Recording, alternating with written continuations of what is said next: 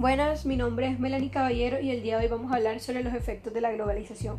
Hoy tocaremos un aspecto positivo y otro negativo. Eh, antes que todo hay que ver las ventajas de la globalización.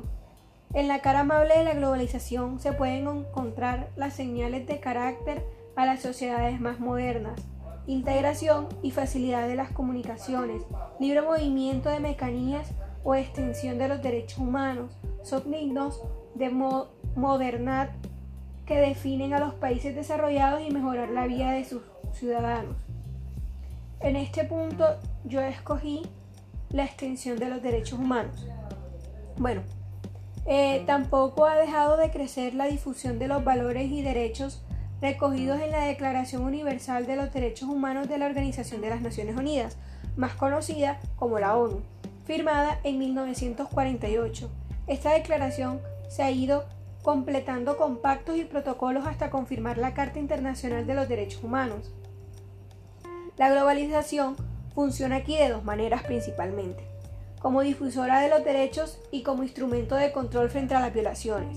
Las organizaciones no gubernamentales, ONG, son una pieza clave para la extensión de estos derechos, como también son los profesores del periodismo, los profesionales del periodismo, la medicina y otros que alteran el resto del mundo cuando hay una vulneración en alguna parte del globo.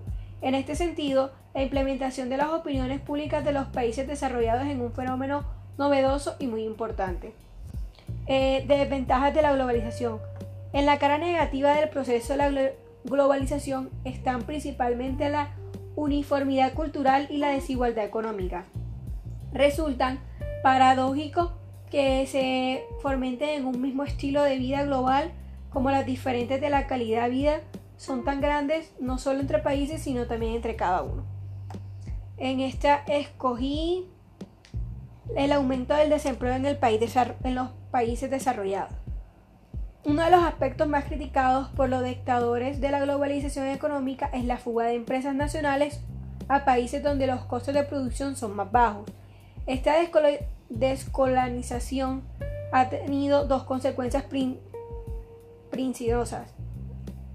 Por un lado, al desaparecer los puestos del trabajo que se ha incrementado el paro de los países desarrollados y se abatarán la mano de, de obra.